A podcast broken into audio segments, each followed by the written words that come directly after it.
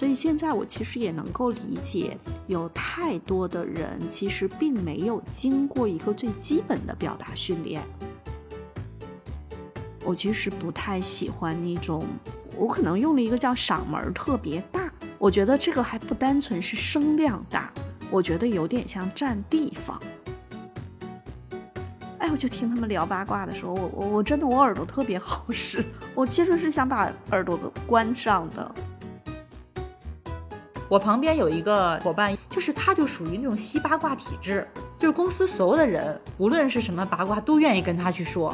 但是我就好像这些东西，嗯，是在一个组织里吗？这些八卦我怎么都没听过。所以呢，就是我在做人力资源管理的时候，我是下面要培养一个能够收集八卦的小伙伴。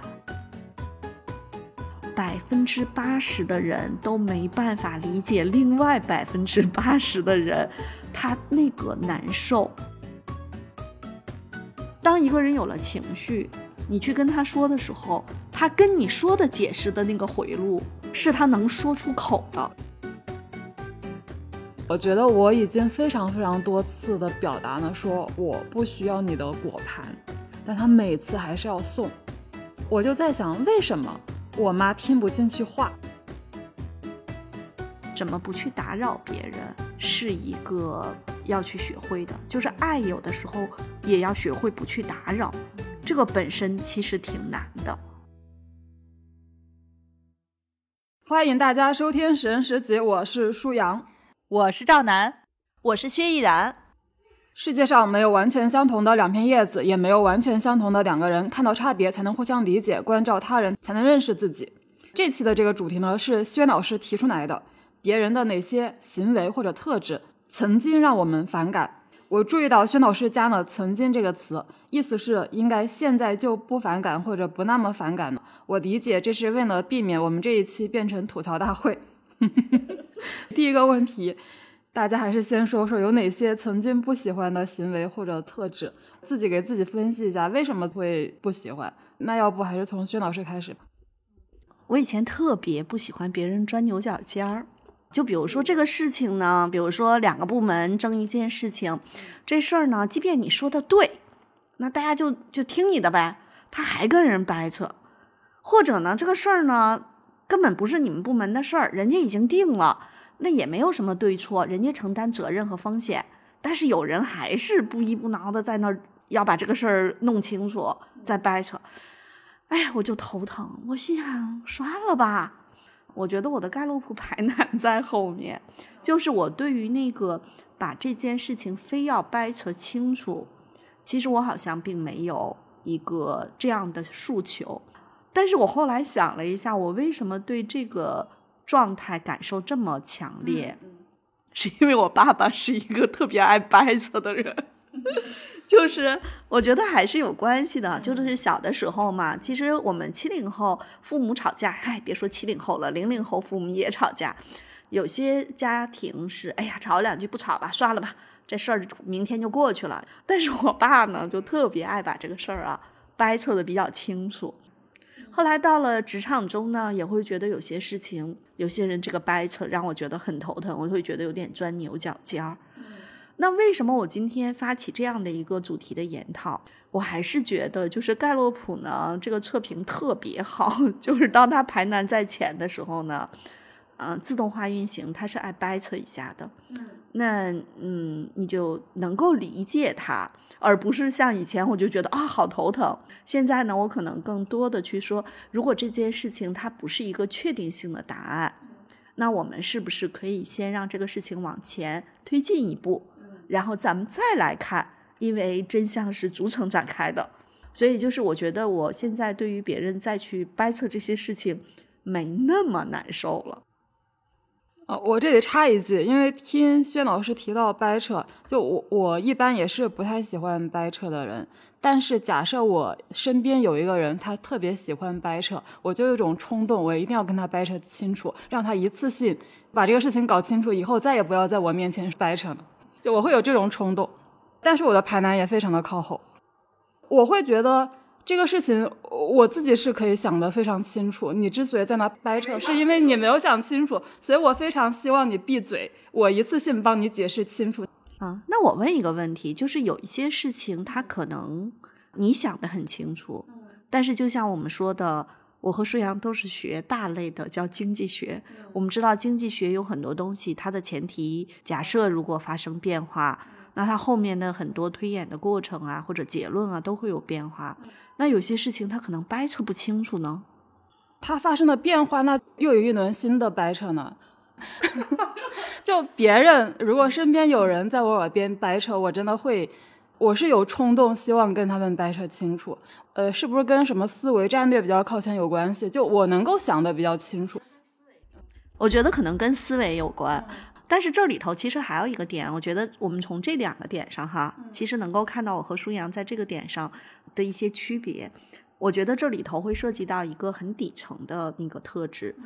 舒阳是为真理而战，我可能是说这件事情他是主责人，他是负责人，他为这件事情承担责任，你要把选择权交给他。就是可能有的时候我是会有这样的一套逻辑在后面。我不太爱掰扯，然后如果要是别人非得跟我掰扯，我就让他掰扯，掰扯完了之后，我还会按我的想法做。对，还是楠姐聪明。我再补一句啊，就我觉得掰扯这个其实不影响具体怎么做，嗯，但是我会觉得，如果我们把这个事情掰扯清楚，是不是以后就共识就会多一点，以后交流会更加高效一点吧？就是以后不再需要在同一个问题上再反复的掰扯。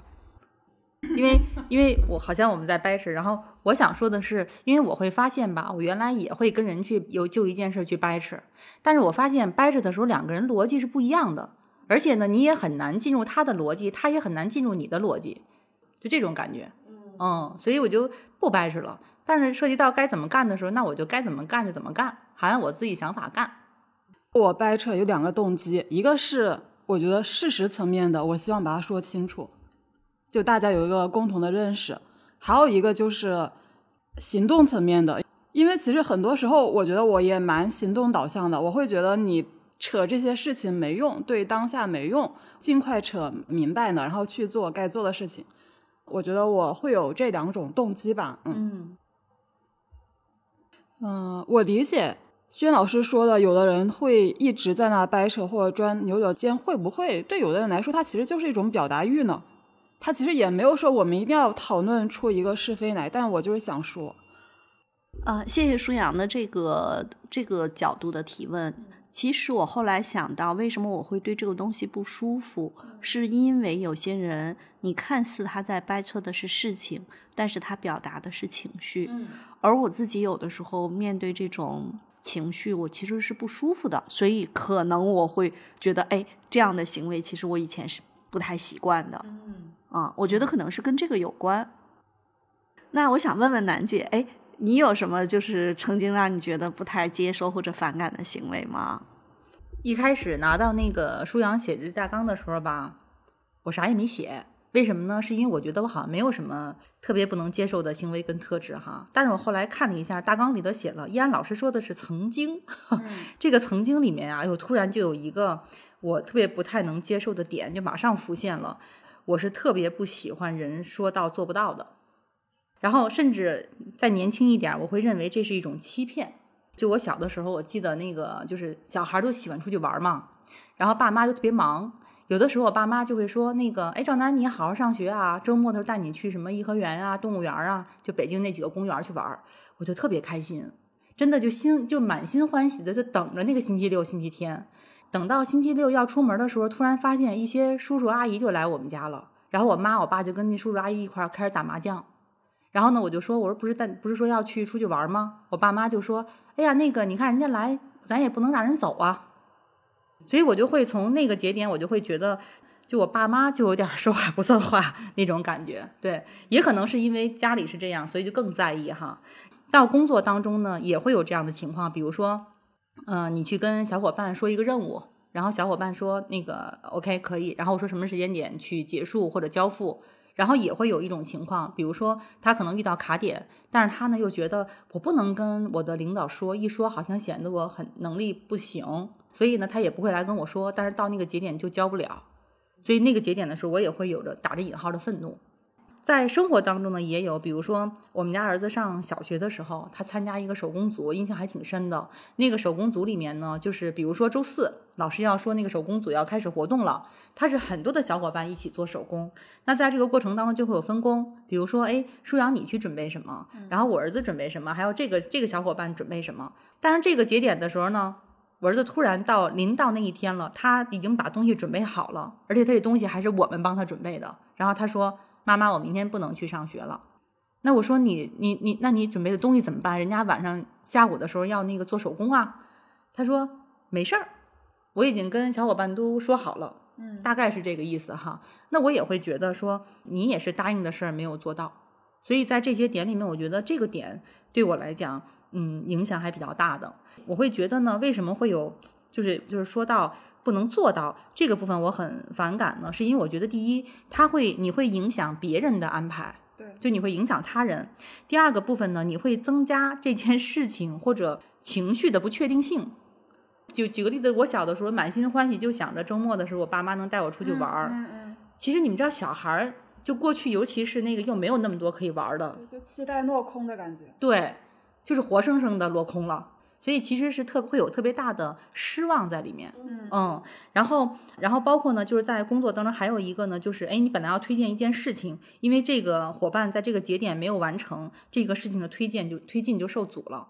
因为我的特点呢是我的责任统帅竞争都很靠前，所以我是要赢的那个，那就要赢的时候其实又有效率在，因为我行动也靠前，然后我会觉得，哎，不都说好的事儿，为什么不能往下去推进？甚至是说，最早期在职场当中，如果遇到这样的小伙伴，对不起，那你就离开我的团队，也有这样的情况。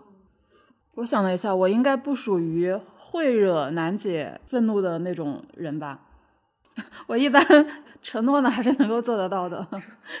舒阳责任排第几啊？第一。咱不是说的是曾经吗？是吧？嗯。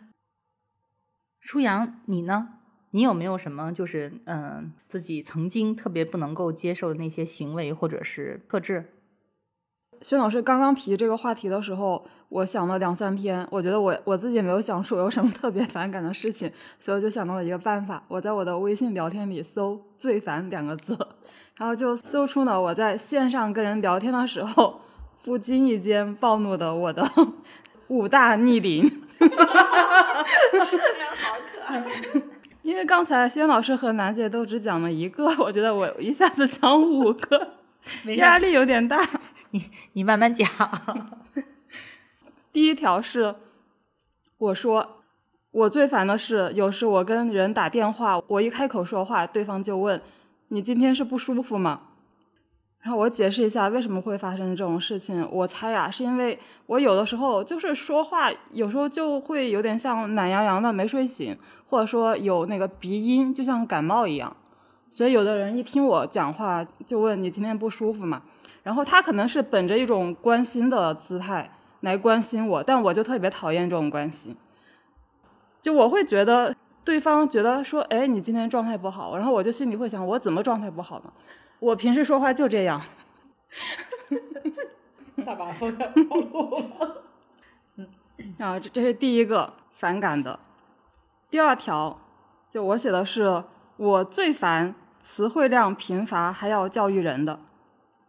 其实我说这句话的前情跟我们播客还是有关系的。嗯，我记得就是我们有一期播客，就是薛老师跟跟楠姐经常会讲到那个 n 加一 n 加二。嗯，然后有很多听友不知道什么意思，就他们可能去上网查了一下，就他们查到的是哪个什么裁员的时候给 n 加一的补偿那个 n 加一，很多人他可能不知道，其实表达的是说你的 n 加一是你的直接领导嘛，隔一级的领导，n 加二是隔两级的领导。然后我就在那个听友的留言下面回复那个听友，我说两位老师说这个的时候是这个意思，然后那个听友就又。跟我说，你确定是这个意思吗？我去 Google 上搜索呢，都没有这个意思。然 后我就跟他说，呃，就是我又再一次确认了，说是这个意思。可能因为你搜索引擎搜出来的都是一些比较多的答案嘛，就是那个，嗯，对对，排序就都是那种什么裁员什么的这种比较多的话题会排在前面。我还特意去搜索引擎上搜呢，的确搜到有一条说 N 加一就是指你的直接上级，所以我又回复了那个听友，嗯，然后那个听友就回复说，还是要严谨一点。然后我就在想，我们怎么不严谨呢？你可以说你们以后说话能不能通俗一点，用大家都能听得懂的词，比如说你说直接上级，但我觉得这个跟严谨没有关系，怎么就不严谨呢？所以我当时就跟人吐槽说，我最烦词汇量贫乏还要教育人的。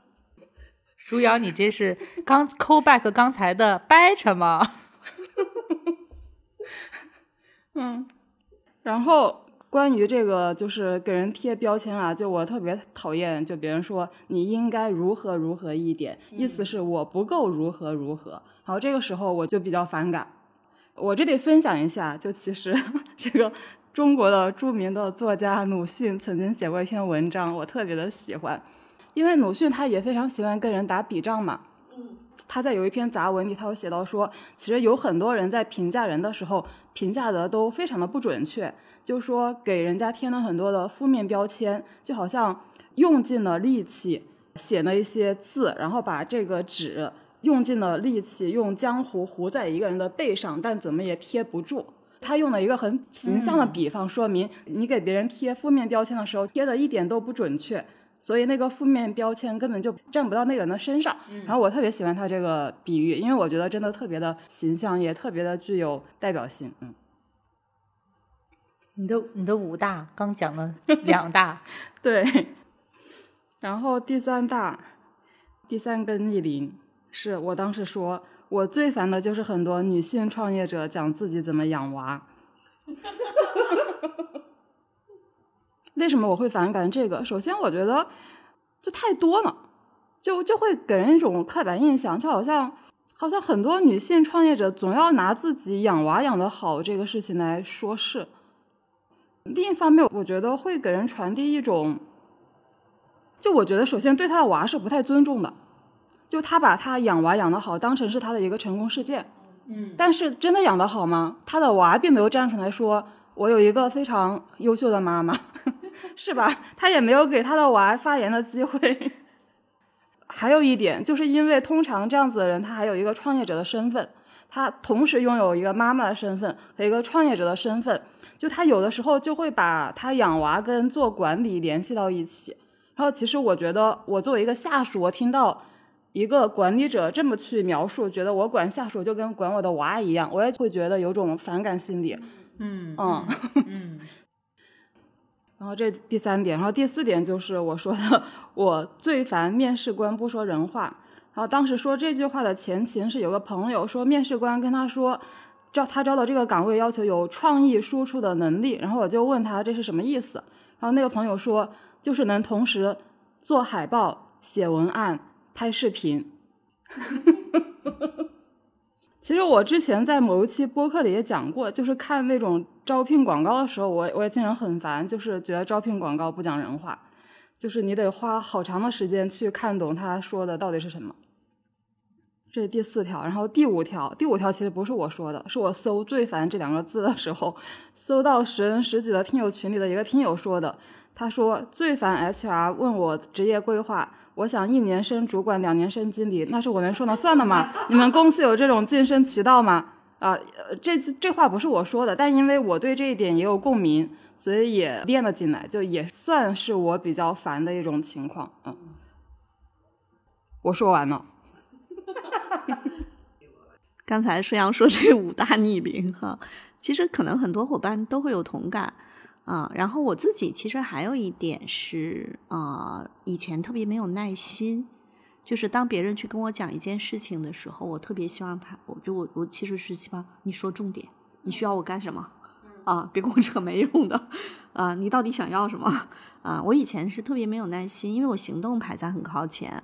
然后，呃，成就虽然不是特别靠前，但是呢，每天那个事情会比较多，跟成就没关，但事情很多，所以就极没有耐心。那现在可能我会想一些办法，让自己，呃，变得有耐心一点点。啊，大家想知道我是怎么变得有耐心一点点的吗？其实叫减少工作量。因为当你如果真的事情特别多的时候，你是很难有耐心的。一天就二十四小时嘛，你还要吃饭睡觉。所以我原来对于比如说比较磨蹭的、说话没有重点的，我其实是挺没有耐心的。我不能说反感这个行为，但是我的表我的行为表现实际上是会对这样的伙伴，我觉得其实是有杀伤力的。后来我也自己做了一些调整，比如说。严雪，严雪有的时候说话吧，他是为了给你说清楚，他就给你描绘很多细节。他刚住在我们家的时候，就跟他说说重点，都现在想想挺自己也挺讨厌的。但现在我可能就会跟严雪说说，来我们捋一下啊，这个事情咱们捋一下时间脉络，然后有哪些人啊，然后呢，我也特别会去教一些小伙伴，用一些最简短的方式，把自己的很多东西描述清楚。所以现在我其实也能够理解，有太多的人其实并没有经过一个最基本的表达训练。我觉得表达训练是分为两种的，像舒阳他作为资深的文字工作者，他对文字其实是有着那种很敏锐的那种辨析度。但是可能我是对于这个在我们交流的过程中，如果一个人他不能把他的想法说清楚，我其实是有的时候是会没有耐心。嗯，但是事情是有两面性的。我觉得在过去的几年中，我对于别人描述不清楚，我还能够 get 到他想提的问题，嗯，其实有了一种能力的训练。嗯，就是他问我问题的时候，别人可能都听不太明白他在问什么。但我很快就能 get 到那个点，但是我依然可能是不是特别有耐心的一个人，啊，所以通过减少工作量，让自己耐心变得好一点。嗯，这里面其实我也想说的是，我曾经可能对这个东西不太接纳，其实很有可能是我说的，中国的教育其实很长时间教了我们做题，但是没教我们。在与人打交道的过程中，怎么把自己的想法用一些比较简单、清晰、干练的方式表述出来？嗯，我觉得不同年龄段的伙伴可能在这个能力项上是需要有一些基本训练的。就我也想过这个问题，但我发现其实有的人他就是不知道自己的想法是什么。舒阳真是神补刀啊！啊，我觉得这里面分的确是分为两种，有一种呢是我有想法，但是我的表述可能不够结构化，不够清晰干练，然后里头可能有很多细节，然后我的主要观点啊迷失在了这个细节里头，淹没在细节里头。嗯，还有第二种人呢，实际上当他觉得他得说话的时候，他实际上去说，但是他有没有他的核心的观点不一定。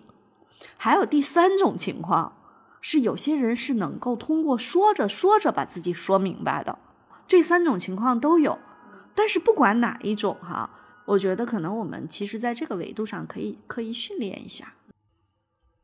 刚才说有的人是要说着说着把自己说明白的，我有点怀疑他可能后来还是不明白。反正我我能想象得到，要靠说着说着说明白的人，他可能很快又会发现，哎，我又不明白，我要开始说。其实我理解那个说着说着说明白的，其实是通过交流的碰撞，那个信息可能会更呈现出来吧。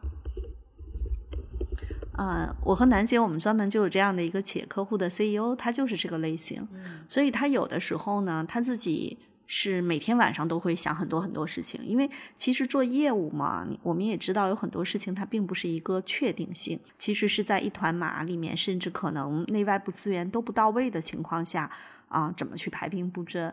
所以每次他在跟我们讨论的时候，他可能自己是有一些观点，但是他特别希望跟我们讨论讨论讨论的过程中，他可能越来越清晰。有的时候，我们可能并没有真的给他提供一个明确的观点，但是我们有的时候有点像他的回声版，对，嗯啊，嗯 嗯，的确是因为这是一个特别具体的案例，所以能够感受到他自己也说，我们这个客户的 CEO 他说，我就是通过跟人聊天把自己聊明白的。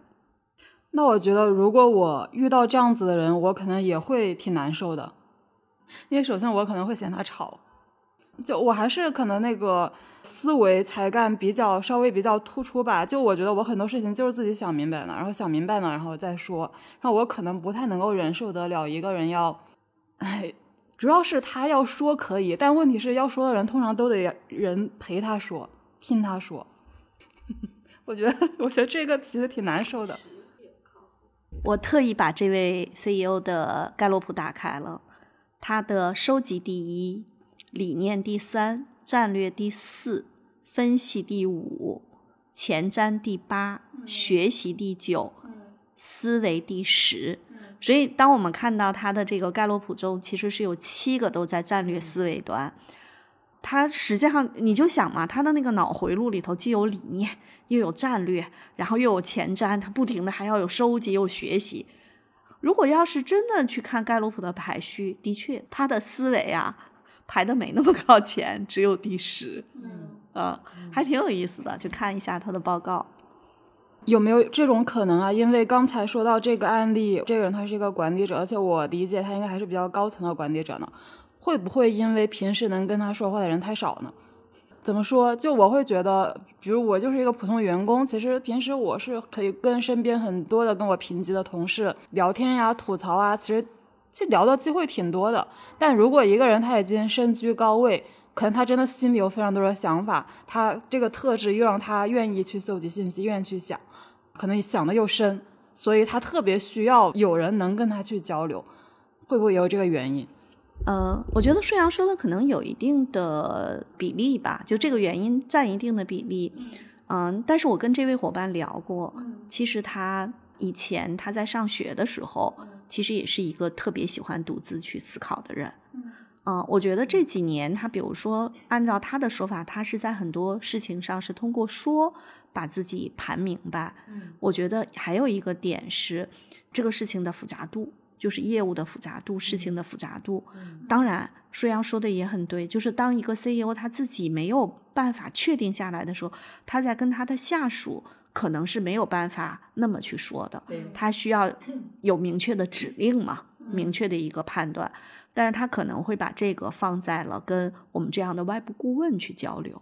个人就像我们经常说，一个人可能是个立方体，他有六个面儿。它在不同的场景、不同的这个任务模式下，他可能会也会自动开启他的那个面儿的运行方式。嗯嗯嗯。我补充一句啊，嗯，而且我们跟这个 CEO 一起开会的时候，有的时候我们需要去让他做一些判断，或者做一些那个选择的时候，他通常会说一句话：“嗯，我需要收集更多的信息，然后才能去做判断。”所以有的时候聊聊聊明白这件事情。实际上也可能是在跟对方聊的时候去收集信息，在补充自己信息那个过程。当这部分信息有了之后，其实他自然就会把之前没有想明白的事情，诶，想清楚了。其实他不是没想清楚，是在那个节点，他觉得信息上可能是有一些缺失的。那我刚才说呢，我的五个反感，五个逆鳞。那依然老师跟楠姐还有其他的比较反感的行为或者特质吗？年轻的时候特别多，啊，我觉得那个时候其实我们说识人识己，这个叫我经常说它是一辈子都不会结业的必修课。年轻的时候自己可能也会有一些自大吧，然后就会觉得看很多东西都不太习惯。比如说年轻的时候特别讨厌别人说官话套话，嗯，现在呢也不太喜欢，但是有的时候会发现，在某些组织里面，它的文化就是这样的。当然，现在这样的客户我们也接触的越来越少了。再有一个点呢，就是我其实不太喜欢那种，我可能用了一个叫嗓门特别大。嗯，我觉得这个还不单纯是声量大，嗯我觉得有点像占地方。就是在啊团队里头，在组织里面，比如说开会的时候，就是我们说那种大喇叭。啊，我其实是不太喜欢这样的一些行为。现在可能因为做了外部顾问，年龄又大了，其实我现在在控制大喇叭这个方面，我还挺有技巧的。因为是角色嘛，我们是外部顾问啊，然后大家啊会尊称一声薛老师、依然老师。我年龄比较，我说嗯，你这个说的挺好，那你先稍微停一下啊，先稍微停一下。来，我们先看看其他的伙伴。嗯，啊，就是我会用一些方式去控制大喇叭。我其实，在年轻的时候，如果这样的话，可能心里都翻了多少个白眼儿了。啊，我现在依然不喜欢，但是我也知道那是它的自动驾驶。然后年轻时候我还不太喜欢的一个点就是很多事情当因为我急嘛，就当一件事情，我希望这件事情立刻就能启动或者有一些反馈，但是我会发现有一些人他做决策会比较慢，或者想的会比较多，我就觉得想那么多，嗯，你就就就会有点着急。但是现在呢，比如说有一些伙伴，包括尤其是我，我之前也跟楠姐说，为什么做。啊，一对一的职业辅导，包括优势辅导这样的事情，其实也在修炼我们自己对各种各样的特点的这种理解和接纳。嗯，我觉得没有理解何谈接纳？我觉得有一些伙伴来找我做咨询的时候，啊，我明显感觉到他的各种的左右为难。以前我可能会觉得说你你这往左迈一脚，又往右出溜半半步。那你这事儿就没办法了呀。但我现在可能会更多的去理解大家的这个处在那个场合下，包括他这个特质。因为拿到一个人的盖洛普，其实也就能够看到一个人他的这个做事情的一些思考问题啊，做事情的一些风格。那我现在可能就会找一个最小化去启动的方式，跟他说：“哎，那你是不是可以这样先去试一试？”啊，我之前也跟楠姐说过，我觉得只有在做这种一 v 一小伙伴的职业辅导和优势辅导的时候，才会让我更好的去理解每个人不一样，以及他当下出的这个场景啊。所以这也是我的很多变化。我再说一个点哈，我特别不喜欢，包括到现在，我也是不喜欢大家那种家长里短的 聊八卦。嗯，熟悉我的伙伴会知道。其实蛮喜欢一个人吃午饭的，嗯，就比如说有的时候我去哪里办事儿，办完事儿我可能把车停在商场边上，我就真的是一个人去餐厅吃午饭，然后旁边会就坐着那个写字楼过来吃饭的同事嘛，就这些他们三五个人，哎，我就听他们聊八卦的时候，我我我真的我耳朵特别好使，我其实是想把耳朵给关上的，就我觉得好无聊啊啊。嗯，所以这个一般什么赶上同学聚会啊之类的，有时候我也不太适应。好在有手机 啊。那我后来也在想，我为什么不喜欢听这些啊？我觉得很多东西它就可能是我喜欢新鲜的事情。嗯。然后这是一个，第二个就是我的工作和中不断的会有一些。各行各业的小伙伴来找我们做咨询，我们给企业客户做咨询。我们的企业客户其实也都很多是这种创业公司，各行各业的。我会觉得有很多新信息的涌入，就是那些不重要，那些没意思。但是，嗯，直到有一次我跟我的一个特别好的闺蜜聊天的时候，她跟我说了这么一句话，她说：“依然，你过的这个就是工作的这个节奏，是很少有人能够有的。”嗯。他说：“你每天能够接触到的信息，他说人说一个人同一时间不能踏入到不同的河里。他说，但是因为你现在的工作获取信息的通路其实是很丰富的，大多数的人其实是两点一线嘛，上班回家，上班回家。他跟我说完之后，我好像在听到这些信息的时候，我也会多了一些啊，就是对，这是不一样嘛，嗯。”嗯所以看到我是一个多挑剔的人了哈。还好。嗯，我对薛老师说的他的逆鳞比较有共鸣的，就一个是他说那个大喇叭，嗯，我觉得这个可能很多人都会有共鸣吧，就是可能性格稍微比相对比较内向的人，可能都会就会觉得那样的人比较吵闹。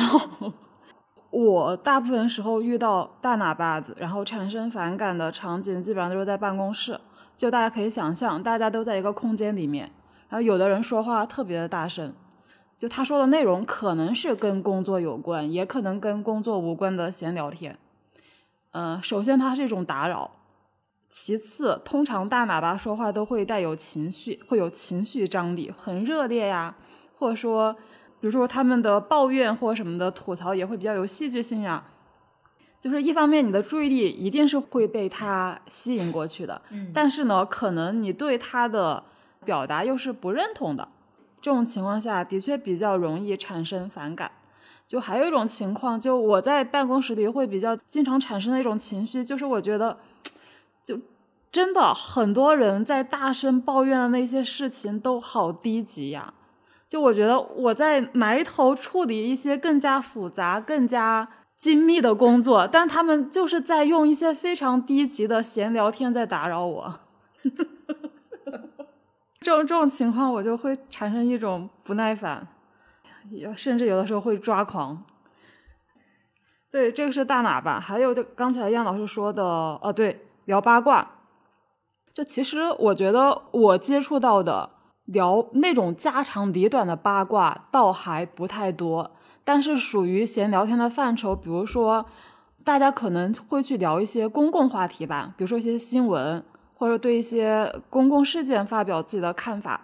就其实这种时候，如果是在一个比如说办公室这样的公开场合，很多人都能听得到的话，呃，我觉得其实可能也是会激起一些旁听者的反感的，因为有的时候表达的东西可能会涉及一些价值观，比如说最近有一部电影，然后这部电影刚好又争议性比较大，然后。可能他在网上的评论也比较两极。如果你在办公室闲聊天的话，你跟同事聊起这部电影的话，可能你会表达对这部电影的非常的喜欢，但恰好你身边有个非常讨厌这部电影的同事，或者你表达对这部电影不喜欢，你身边恰好有一个很喜欢这部电影的同事，这种行为的确也比较容易激起人的反感。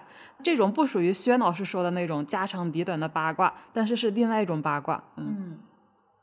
就是刚才依安老师说的那个大喇叭，嗯我原来在就是刚步入职场的时候，这种人就是会有，但是通常是那种呃比较有热心肠的，就比较热心肠，嗓门又比较大，然后愿意跟你说一件事情的时候，我觉得好像全公司的人都能听见那种感觉，嗯。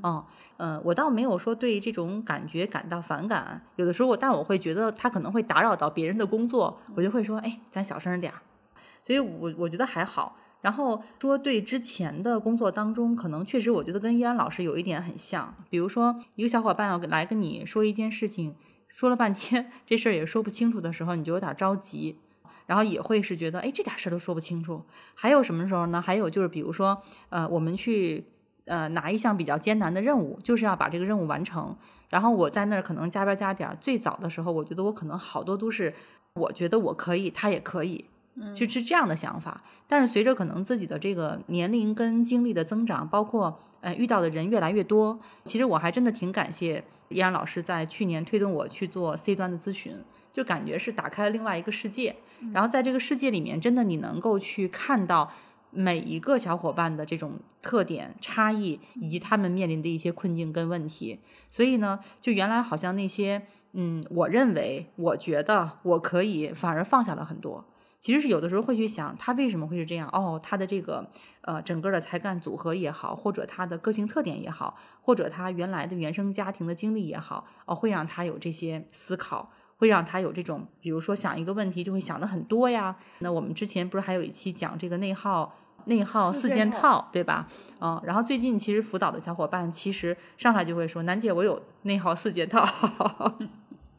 嗯，还有一类，刚才舒阳会说到八卦，是吧？对，嗯，然后我好像在职场当中，八卦就离我很远，我不知道为什么，就是我旁边有一个伙伴，就是他就属于那种吸八卦体质，就是公司所有的人，无论是什么八卦，都愿意跟他去说。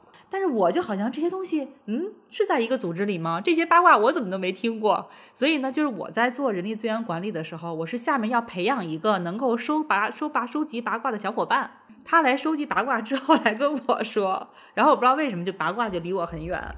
我知道原因。第一个，楠姐是特别忙啊，当你很忙的时候，其实别人都没有空跟你聊八卦。第二个原因呢，是楠姐一身正气。其实，敢跟你聊。对，其实我为什么去年一定要推动楠姐去做一些帮小伙伴们做这个简历优化和面试辅导？我一直觉得楠姐其实有的时候她非常关注小伙伴，但是她太组织视角了。有些时候我们是要能够真正去看到小伙伴他的呃。他是他的所思所想，其实这个时候我们作为外部顾问，有的时候是更能够做到呃个体和组织协同发展。当然这事儿不容易啊，但是你要多多一个视角才有这个可能啊，否则一直我们都是组织视角的话，其实是你很难做到这个协同。嗯嗯，所以我觉得楠姐收不到八卦的原因有两个，第一是忙，第二是一身正气。嗯。然后上一期我们不是聊同理心嘛？然后我一直觉得，很多时候我们谈到同理心的时候，指向的这个情绪场景太有限了。就比如说，我们通常在别人遇到一些打击，然后表现出难过的时候，我们可能会去表达我们的关心和同理心。但我觉得我们很少讨论过，就别人表现出这个烦躁、反感、烦的时候，去理解别人，至少是对表达对别人的理解吧。包括市面上的各种什么沟通表达或者什么同理心的课程，好像从来就没有谈过这个话题。然后我先要举我妈妈的例子，然后我觉得我妈妈她应该算得上是一个很善良的人，就她有的时候在我们家里也会表达自己对别人的共情，就比如说她会看到有一些别人家里的惨况，就会说自己很心酸，甚至想流眼泪。但是我我发现。他对我表现出来的感受，好像就是一直是视而不见的。然后小时候，我妈给我起过一个外号，叫“大马蜂”，就马蜂窝的那个马蜂，就意思是稍微碰一下我就会发狂。但但我的这个狂躁，其实就是就属于那种忍耐之后的爆发吧。呃，我举一个例子吧，就是我非常小的时候，学龄前。学龄前的那种小时候，我妈要给我洗头，那个时候她是怎么给我洗头的呢？就是她把我横着抱起来，然后把我的头塞到那个桶里面，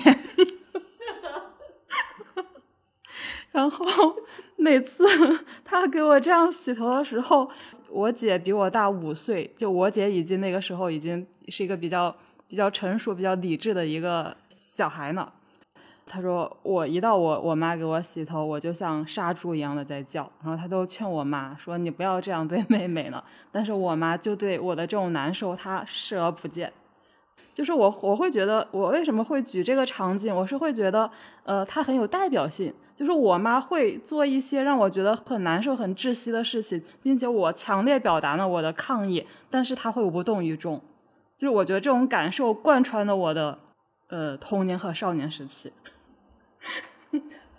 呃，就是其实舒阳讲到这个，我有一个特别深刻的体会啊，就是不同的人的不舒适的雷点叫雷区，真的很不一样。刚才我们在录播课之前，我们还在讲，呃，我今天下午呢见了一位老学员，嗯，他很多年前来找我的时候并没有做盖洛普，后来这次呢他做了盖洛普，我一看他是一个男生啊，他是有排男有分析。大家就知道他的风格了，对吧？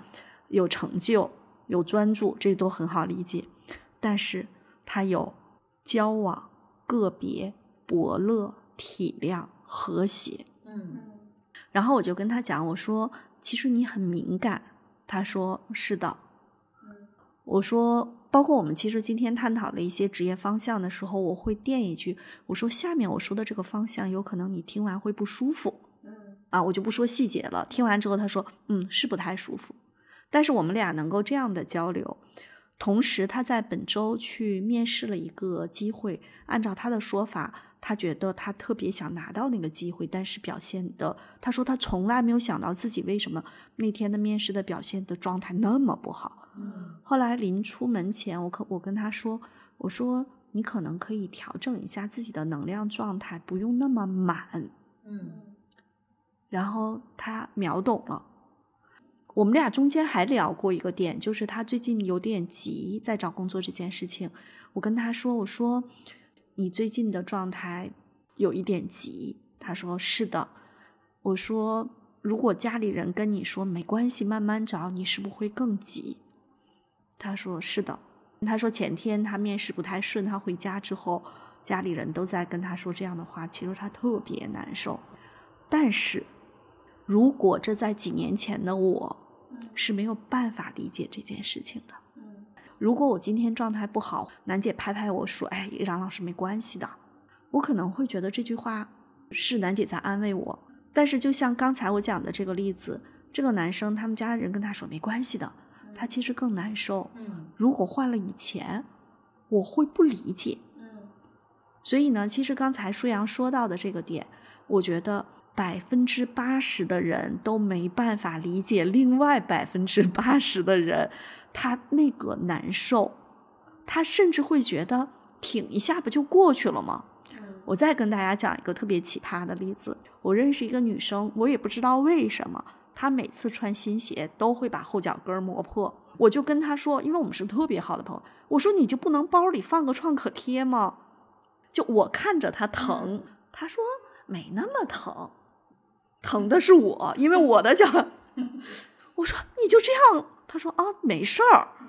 所以其实刚才舒阳讲的那个例子，有可能你妈妈小的时候，你外婆也是这么给她洗头，她没觉得这么样。就是甚至中国父母还有个特别大的问题，他会对于孩子的这种，尤其是孩子很小的时候的那种抗拒，他们会有一个想要去修理孩子的对动机。对是的，甚至中国父母还有个更奇葩的点，就是我不修理你，你到了社会上，别人会去修理你。但是这是一个巨大的问题，包括明天中午我会跟一个朋友打一个小时的电话，我其实就是要跟他讲这句话，就是你不要修理你儿子。真的，就哎，这个事情可能说的有点远了。六零后、七零后，大多数人小时候都被修理出来的。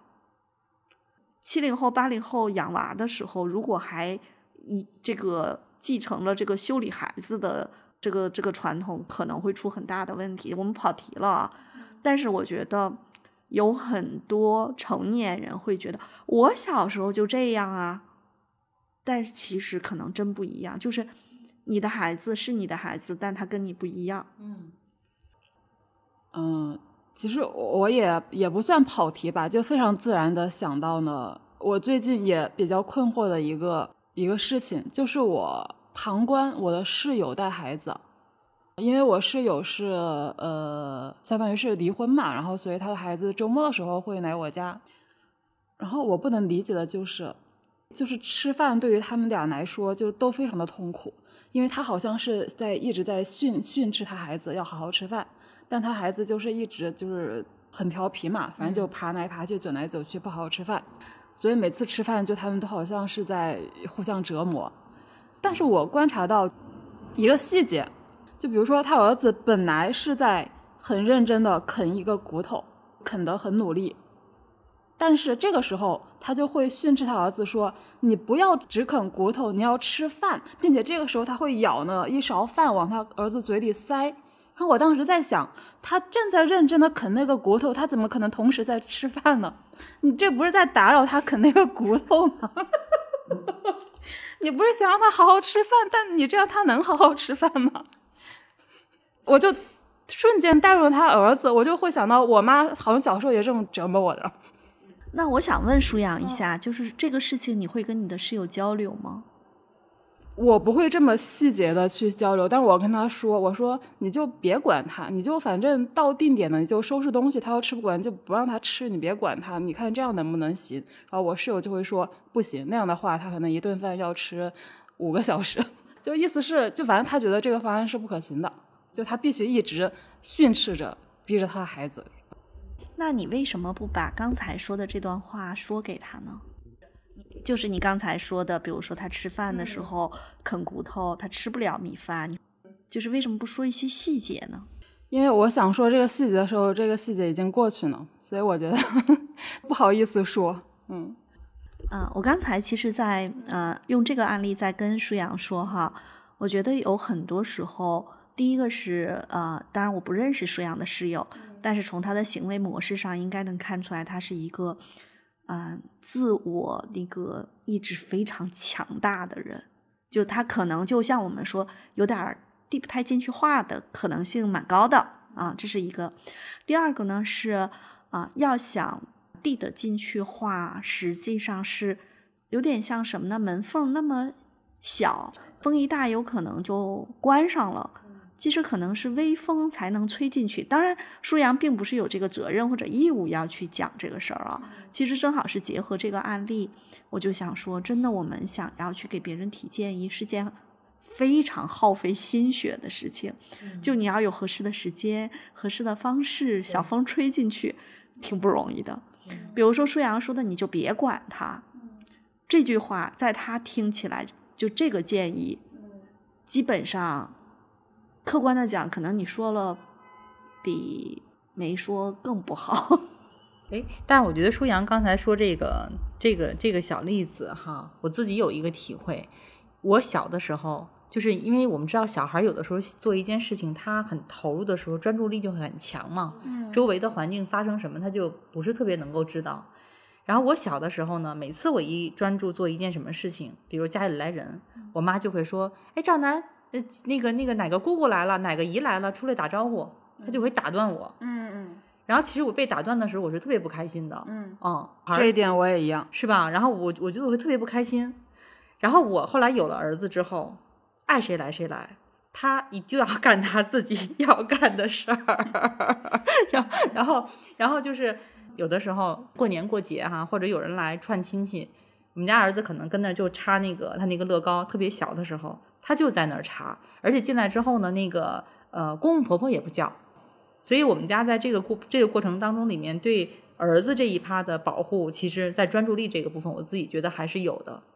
但是现在就会发现呢，他专注的时候，你叫他，他真听不见。也也可能是假装听不见。这是人间真相。我我再补充一句，就我之所以有的时候不好意思劝我的室友，因为我觉得我可能体会不到他的辛苦。嗯嗯嗯，就有的时候他可能跟他儿子之间的这种互动，可能他也是乐在其中的。呃，我有时候会这么想，他儿子乐在其中吗？这我也不知道。嗯。所以我有的时候就只是观察一下，然后会有一些不解，但是也不会太干涉。嗯，就像依然老师说的，可能很难改变一个人他的那种习惯或行为模式吧。嗯嗯，但但我觉得其实，因为我这几天我们家也婆婆家在装修嘛，然后回去那天是钉装窗户，然后我们家隔壁的，就是隔壁的姨就住我们家隔壁的那个姨嘛，然后她其实就是有点像那个大喇叭，就是她，但是她很热心。就我跟他要在马路上溜达，你这马路上的人没有他不认识的，我感觉啊，就跟人打招呼。后来他就会说到一个跟刚才舒阳说到类似的例子，他就说的是我们楼里有一个呃有一个姐姐，然后呢之前呢是嫁到了那个匈牙利，就嫁给了一个老外，嗯，然后两个人那个还一块做事业，还做的挺好的。后来生了一个儿子，应该是，然后这个儿子在离婚的时候呢判给了男方。当然，这个孩子呢，从因为因为他一直生活在国外嘛，每年春节的时候就会回国内来看，呃，看姥姥。然后他每次回来，他妈就在那个，就是就就各种挑剔他，从吃饭、穿衣服就各种各样挑剔。后来孩子稍微大一点儿，就不回来了。嗯嗯，所以我觉得有的时候我们的一些做法，可能也会把一些关系就直接就推得很远。嗯。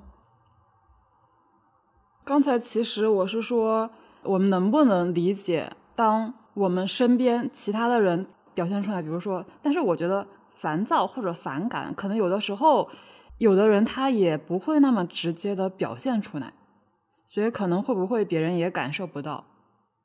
嗯，前几天呢去参加了一个活动，当时在这个现场三十多人。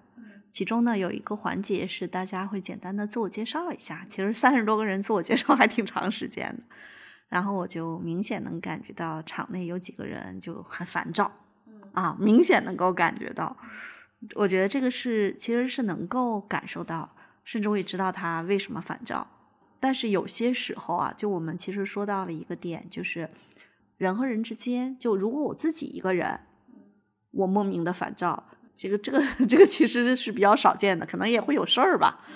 当两个人在一起的时候，其实就会有一些相互的干扰。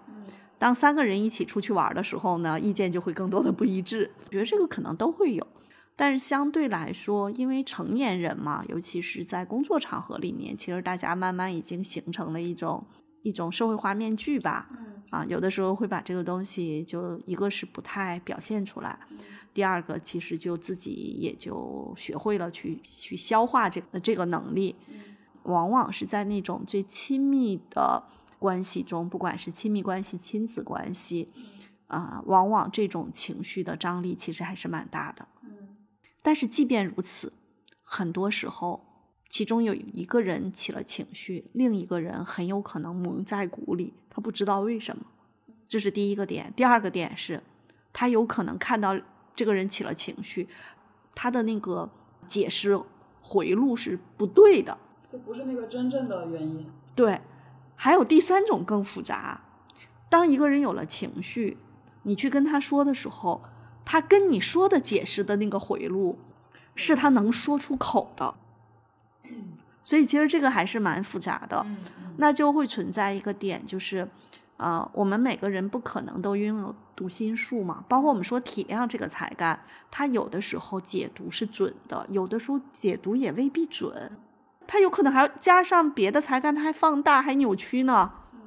包括人和人的关系，其实为什么叫日久见人心？其实见的不是人心，我觉得日久见的是这两个人能不能彼此接纳一些不舒服，还能接着往前走。嗯跟我们说日久见人心，说这个哎，这个品德，我觉得有关，但不完全相关。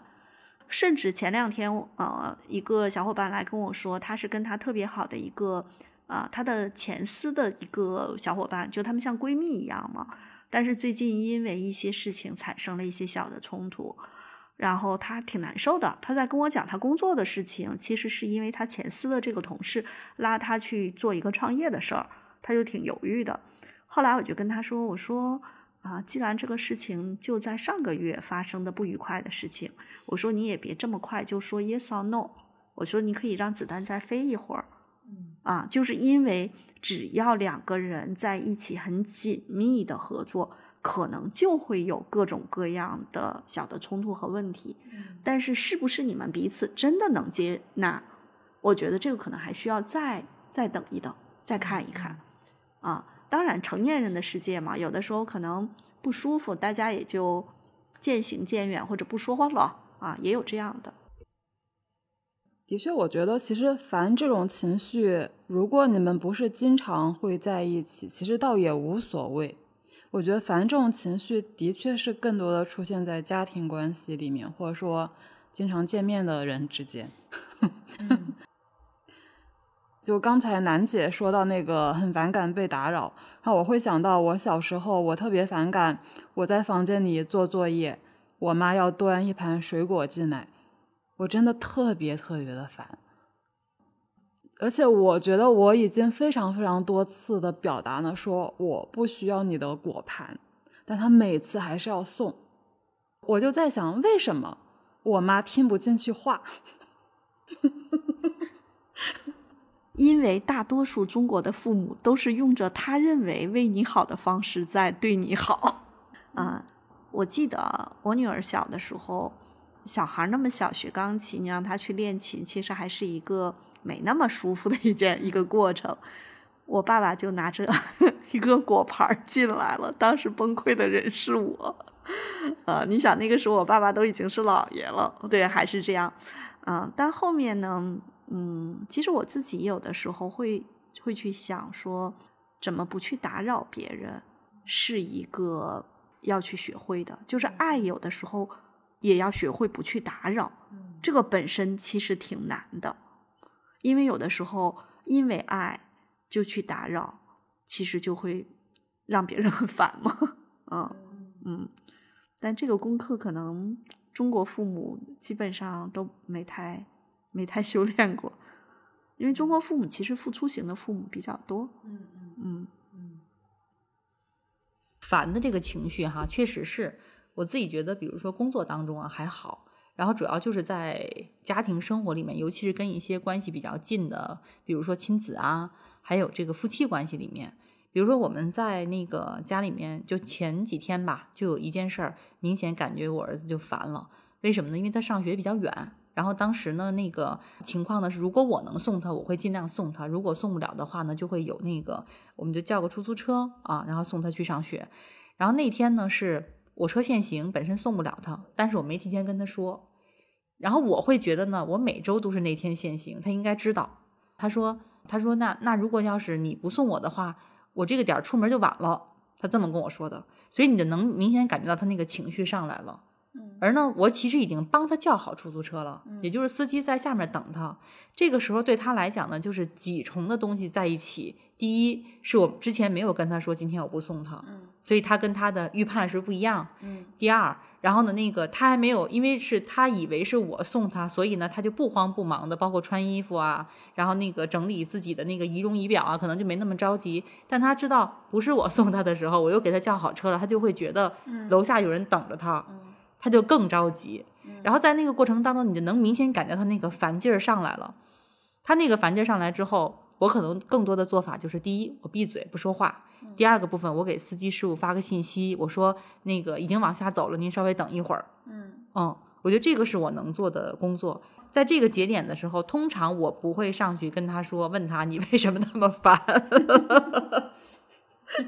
对，通常通常不会不会不会用这种做法，而更多的是让这个情绪慢慢消化，稍微消化一会儿，我看哎，他比如坐上出租车了，我可能跟他说一句，我说到学校给妈妈来个信息。嗯，那个时候其实他的那个烦的那个高峰点应该是已经过去了。嗯，所以在那个节点的时候说一些东西，他可能更能够跟你去互动。嗯，嗯。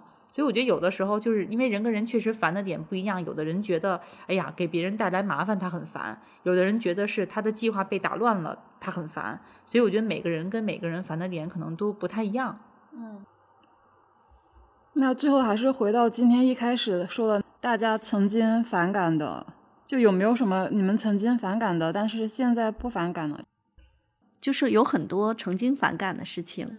现在不反感了，其实是需要摁着自己的反感才能 做到不反感，用一些力量去去对抗自己的那个自动驾驶。然后，如果在状态不好的时候依然会烦，我觉得这个烦和反感是两回事儿。反感可能是一种更那什么，就是呃，有些时候还会烦啊，就比如说某些行为。但是可能很快的自己就能调节过去。我觉得这个调节过去的那个回路是分为三部分的。第一个，明显感觉到自己，嗯，啊，不管是心里开始翻白眼了还是什么，然后这个时候就快速的去啊想一下，啊，那他这个的行为其实也能理解。就为什么我们说识人识己最大的好处其实是更能理解人的差异性，然后快速的其实是跟自己做了一个小的说，哎，他就这样，你那你能有什么办法呢？这句话虽然没说，但已经很快的过去了。然后第三个点说啊，想想那好吧，这个事儿是他为主，那就这样吧。或者说，哎，那那就闭嘴吧。我们理解自己是指跟别人不一样，我们理解别人各种各样的别人也都不一样。然后可能慢慢的就会觉得啊，好吧，嗯，我觉得是这么一个过程，嗯。我觉得就是，呃，之前反感的一些东西，可能现在没那么反感。我觉得还是真的是，呃，做人力资源的工作，以及后来服务很多 C 端的小伙伴，包括我们服务 To B 端的这种客户的时候，你会接触到各种各样的这不同的人。然后在这个过程当中里面，你也能看到每个人有真的他的不容易，然后他的这个运行模式，好像原来反感的东西也就没那么反感了。所以我觉得有的时候人跟人之间，实际上真的你要去理解他，但是你说百分之百理解，可能确实也有困难，因为你不是他。但是我是觉得能够看到人跟人的差异和他所经历的事情，可能你未必经历。有的时候我们真的不要拿自己的经历去判断别人。比如说在职场当中，就像我觉得我能加班加点，我能为了完成任务不吃不喝不睡，为什么你不行？那真的他就不行。